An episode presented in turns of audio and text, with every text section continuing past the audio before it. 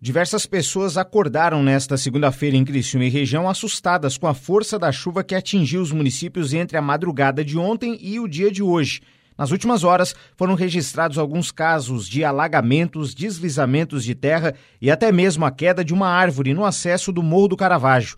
Apesar dos danos naturais, não houve danos humanos, como descreve o coordenador regional de Criciúma da Defesa Civil, Rosinei da Silveira.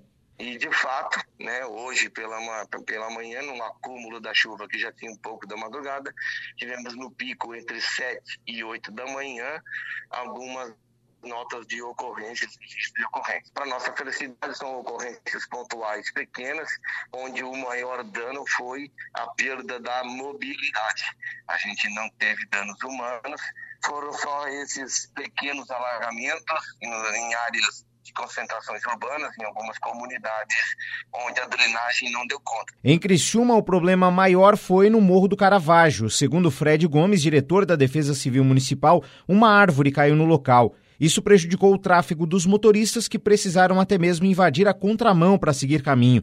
Essa ocorrência mobilizou a Defesa Civil durante a manhã, como explica Fred. Poucas ocorrências, na realidade, uma mais mais grave, vamos dizer assim, que foi uma árvore que caiu na descida do Morro do Caravaggio, prejudicando quem ia trabalhar, quem se deslocava do Caravaggio para Criciúma. De resto, alguns alagamentos pontuais dentro das residências, né? Então, nenhuma vítima, dano material também não. E a Defesa Civil está na rua agora dando uma monitorada nos pontos aí.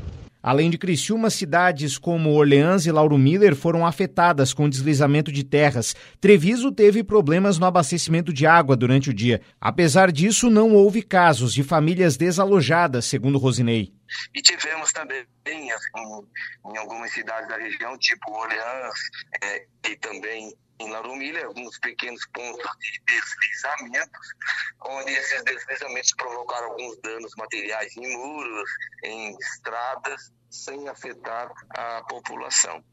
E tivemos também em várias cidades aqui da região carbonífera, em pontos das estradas onde carros que tiveram a, a ideia de atravessar essas ruas alagadas acabaram ficando em buracos abertos pela chuva.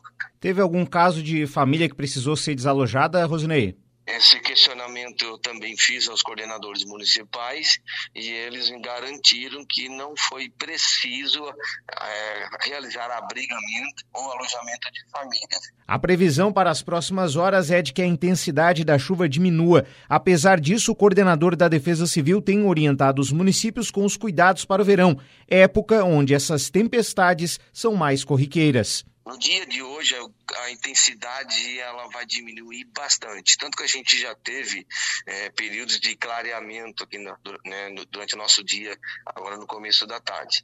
E a tendência é essa, é enfraquecimento das chuvas e amanhã e, e quarta-feira também também continua assim é, vamos ter mais aberturas de sol e bastante nuvens e uma vez ou outra alguma pancada de chuva mas a tendência maior é a abertura de sol e, e nuvens.